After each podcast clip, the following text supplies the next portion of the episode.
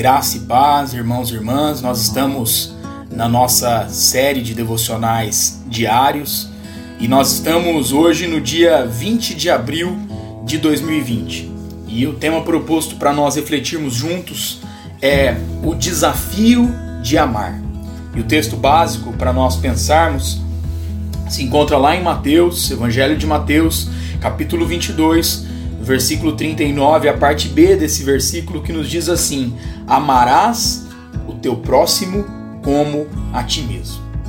Penso que amar às vezes é desgastante, exige muito de nós e às vezes vai além de nossas condições físicas e emocionais.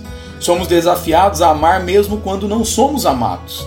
Como Paulo, não devemos buscar apenas o que nos deixa confortáveis. Somos chamados a exercer nosso ministério para servir aos outros e, em última instância, para a glória de Deus.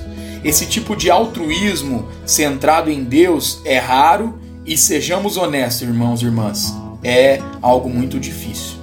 É contra a nossa natureza amar os que não nos amam, servir os que não nos reconhecem os nossos esforços e buscar o interesse de outros antes dos nossos próprios interesses.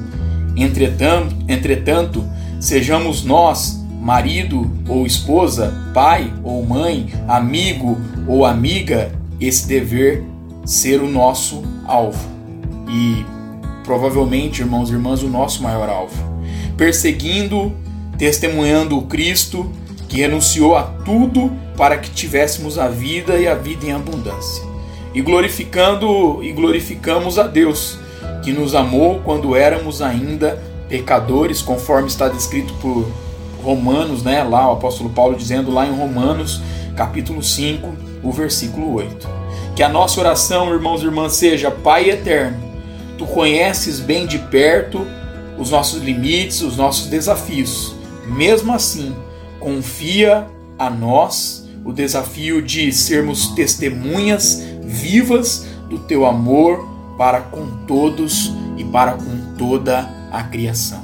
Deus abençoe, meu irmão, meu irmão, o seu dia, a sua casa, a sua família, a sua vida, em nome de Jesus.